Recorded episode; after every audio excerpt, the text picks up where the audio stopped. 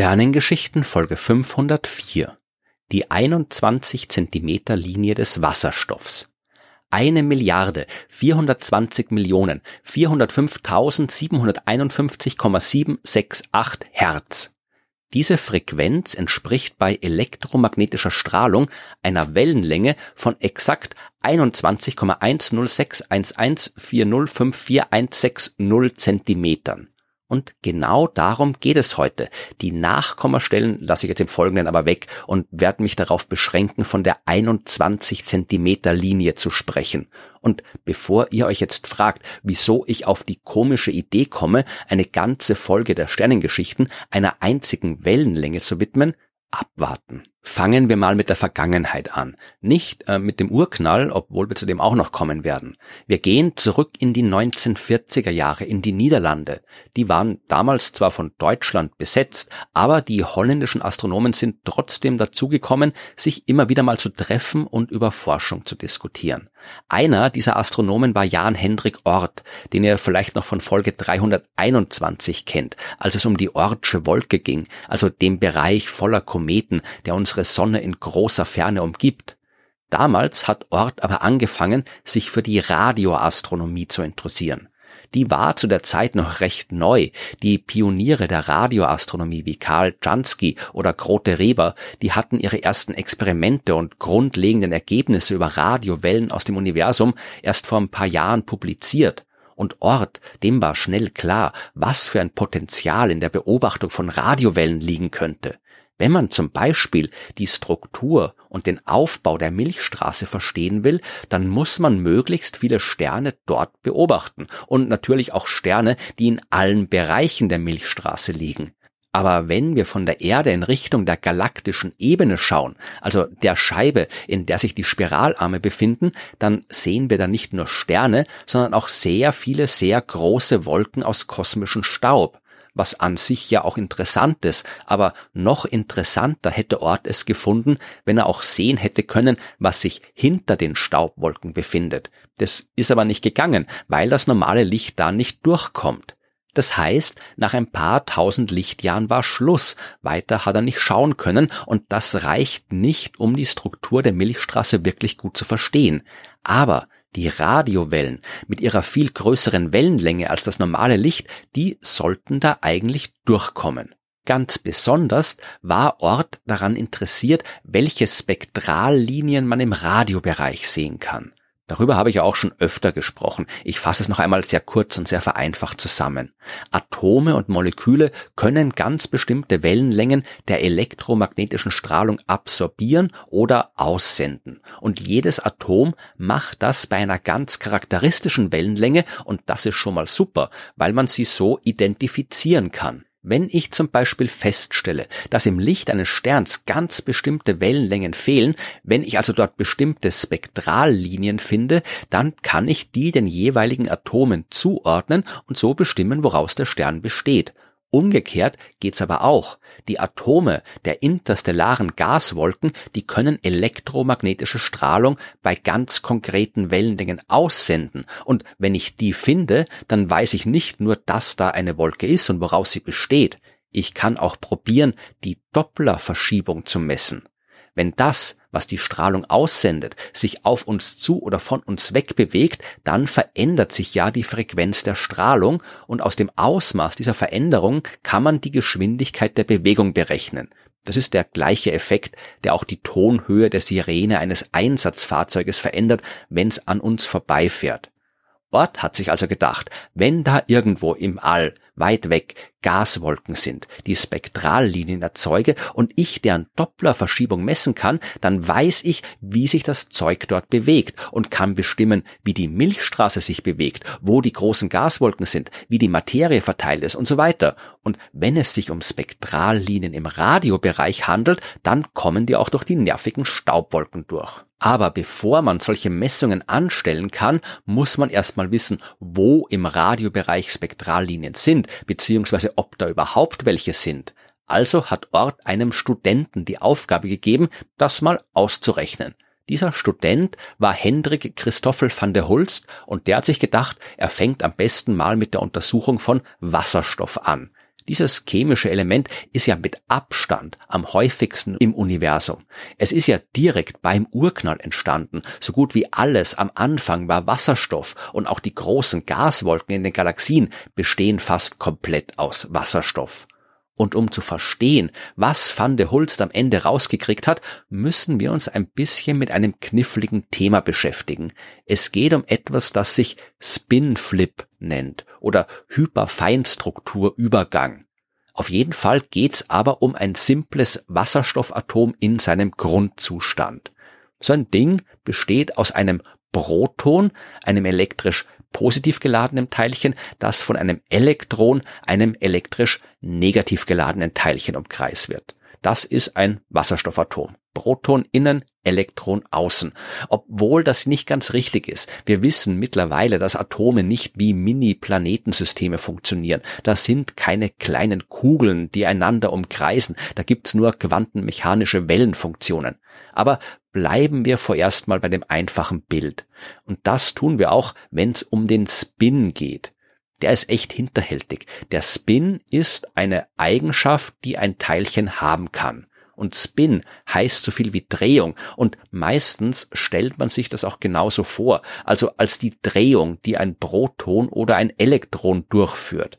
Nur ich habe es gerade schon gesagt, dass halt ein Proton keine Kugel ist, ein Elektron auch nicht und sich beide daher auch nicht um ihre Achse drehen können, weil sie keine Achse haben, um die sie sich drehen können. Es gibt tatsächlich keine anschauliche alltägliche Entsprechung, mit der man erklären könnte, was der Spin eines Elementarteilchens ist. Wenn man nicht wirklich tief sehr tief in die Mathematik der Quantenmechanik eintauchen will, dann bleibt einem nichts anderes übrig als zu sagen, man kann Teilchen in der Quantenmechanik eine bestimmte Eigenschaft zuschreiben und die wird eben Spin genannt.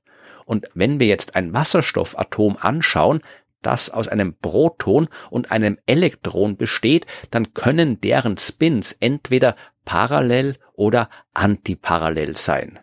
Ich weiß, das ist nicht sehr befriedigend. Also tun wir vielleicht doch einmal so, als wären diese beiden Teilchen kleine Kugeln. Aber wir behalten im Hinterkopf, dass sie das nicht sind. Aber wenn wir sie uns als kleine Kugeln vorstellen, ja, dann können wir uns auch vorstellen, wie diese Kugeln sich um ihre Achsen drehen. Wenn sie das beide in die gleiche Richtung tun, dann sind ihre Spins parallel. Wenn sie sich in unterschiedliche Richtungen drehen, dann nennt man die Spins antiparallel aus weiteren quantenmechanischen Gründen, auf die ich jetzt wirklich nicht mehr eingehen will. Das hat was mit magnetischen Dipolmomenten zu tun und so weiter. Aus diesen Gründen hat das Wasserstoffatom jetzt unterschiedlich viel Energie, je nachdem, ob es in einem parallelen oder antiparallelen Zustand ist. Im antiparallelen Zustand, wenn sich also Protonen und Elektronen in unterschiedliche Richtungen drehen, da steckt im Wasserstoffatom ein kleines bisschen weniger Energie, als wenn es in einem parallelen Zustand ist. Das heißt, wenn es von einem parallelen in einen antiparallelen Zustand wechselt, dann muss es ein bisschen energielos werden, was es tut, indem es ein klein bisschen elektromagnetische Strahlung abgibt. Und wenn man die beiden Energiewerte ausrechnet, den Unterschied dazwischen bestimmt, dann kann man daraus direkt die Wellenlänge dieser Strahlung berechnen.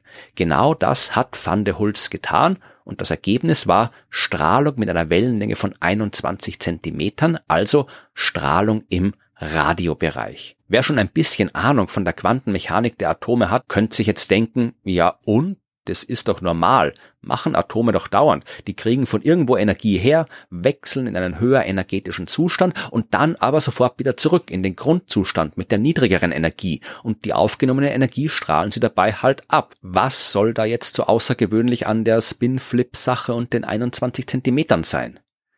Gut, es stimmt, dass Atome immer gerne in ihrem Grundzustand sind und schnell dahin wechseln, wenn sie mal wieder in einem höher energetischen Zustand geraten. Aber eben nicht immer. Es gibt etwas, das in der Astronomie sehr dramatisch als verbotener Übergang bezeichnet wird. Damit meint man nichts, was durch Naturgesetze tatsächlich verboten, also unmöglich ist, sondern etwas, was nur sehr, sehr unwahrscheinlich ist. Damit ein Wasserstoffatom per Spinflip 21 Zentimeter Strahlung aussenden kann, muss es ja erstmal aus seinem antiparallelen Zustand in den parallelen Zustand gebracht werden. Und dazu braucht's genau die richtige Menge an Energie und diese Menge an Energie darf auch nicht sehr groß sein. Der Unterschied zwischen parallel und antiparallel ist extrem klein. Deswegen heißt das Ganze auch Hyperfeinstrukturübergang. Und wenn ein Wasserstoffatom mal in einem parallelen Zustand gelangt ist, dann braucht es im Schnitt 10 Millionen Jahre, bis der Spin des Elektrons spontan wieder zurückklappt und dabei die Energie ausgesandt wird. Bei irgendwelchen Experimenten im Labor braucht man also gar nicht darauf warten, dass sowas passiert. Und auch Hendrik van der Hulst, der war skeptisch, ob man jemals die 21 Zentimeter Linie im Universum beobachten können würde und hat das in seiner Veröffentlichung zum Thema im Jahr 1945 auch so angemerkt. Aber andere waren ein bisschen optimistischer. Immerhin gibt's ja im Universum wirklich sehr, sehr viel Wasserstoff.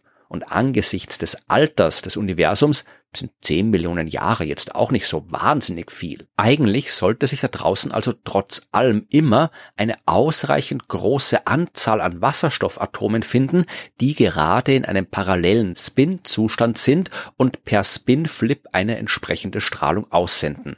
Dieser Meinung war auch der amerikanische Astrophysiker Harold Irving Ewan, der gemeinsam mit seinem Doktorvater Edward Mills Purcell eine entsprechende Antenne gebaut hat und im Jahr 1950 damit tatsächlich die 21 Zentimeter Strahlung aus dem All nachweisen hat können. Und seitdem ist die Beobachtung dieser Strahlung ein enorm wichtiges Instrument in der Astronomie geworden. Man hat damit die Milchstraße vermessen, genauso wie Ort sich das damals gedacht hat. Man kann damit herausfinden, wo im Universum die großen Wolken aus Wasserstoff sind, aus denen Sterne entstehen oder die Strahlung des Wasserstoffs benutzen, um die Masse ferner Galaxien abzuschätzen. Was man damit auch machen kann, ist, dorthin zu schauen, wo noch gar keine Sterne sind, womit wir jetzt am Ende der Folge doch noch am Anfang angekommen sind, nämlich beim Urknall. Im ganz jungen Universum, da gab's keine Sterne. Da gab's nur gigantische Wolken aus Wasserstoff mit ein bisschen Helium drin. Da hat noch kein Stern geleuchtet. Die sind ja erst aus diesen großen Wolken entstanden. Und als sie das getan haben, ein paar hundert Millionen Jahre nach dem Urknall, da hat das Licht dieser allerersten Sterne im Universum den Wasserstoff in den übrig gebliebenen Wolken ionisiert. Der Wasserstoff, von dem ich vorhin die ganze Zeit erzählt habe, der war nicht ionisiert. Soll heißen, das Proton, das den Atomkern des Wasserstoffs darstellt, das hat noch ein zugehöriges Elektron in seiner Hülle. Wenn man jetzt aber genug Energie auf ein Atom loslässt, zum Beispiel das helle, heiße Licht junger Sterne, dann kann diese Energie das Elektron aus der Hülle quasi rauskicken. Und ein Atom, das weniger Elektronen besitzt, als es sollte, nennt man ionisiert. Und das ist wichtig, denn die 21 Zentimeter Strahlung gibt's ja nur, wenn Proton und Elektron zusammenarbeiten. Ein ionisiertes Wasserstoffatom, also ein einsames Proton ohne Elektron, das strahlt nicht. Also, im frühen Universum gab's jede Menge Wasserstoff, nicht ionisiert, der dementsprechend auch 21 Zentimeter Strahlung ausgesendet hat. Dann aber haben die ersten Sterne angefangen zu leuchten. Sie haben den Wasserstoff ionisiert, der hat aufgehört, 21 Zentimeter Strahlung zu strahlen und erst später wieder damit angefangen, als sich die Protonen dann wieder ein paar herumfliegende Elektronen geschnappt haben. Oder anders gesagt, wenn man 21 Zentimeter Strahlung aus weiter Ferne beobachtet, also Strahlung, die sehr, sehr lange zu uns unterwegs war und damit sehr, sehr früh im Universum entstanden sein muss, dann sollte da irgendwo eine kleine Lücke sein. Wir sollten viel Strahlung von ganz früher sehen, dann irgendwann weniger und dann wieder mehr Strahlung, von der die jünger ist. Und wenn wir genau bestimmen, aus welcher Zeit diese Lücke stammt, was wir über die Dopplerverschiebung tun können, denn die sagt uns ja, wie schnell sich das Zeug bewegt und weil sich dank der Expansion des Universums alles umso schneller von uns fortbewegt, je weiter es weg ist, folgt daraus die Entfernung. Wenn wir also wissen, wann der Wasserstoff kurz mal aufgehört hat zu strahlen, dann wissen wir auch, wann die ersten Sterne angegangen sind. Und was soll man sagen? 2018 hat man genau das gemessen. Einen Abfall der 21 Zentimeter Strahlung circa 180 Millionen Jahre nach dem Urknall. Es ist natürlich immer noch enorm schwierig, diese Strahlung exakt zu messen und die Ergebnisse sind auch nicht absolut exakt, aber mit der 21 Zentimeter Strahlung des Wasserstoffs können wir dorthin schauen, wo es keine Sterne gibt, hinein in die dunkle Epoche des Universums, fast bis ganz zurück an den Anfang. Und spätestens jetzt sollte allen klar sein, wieso ich eine ganze Folge lang über eine einzelne Wellenlänge gesprochen habe.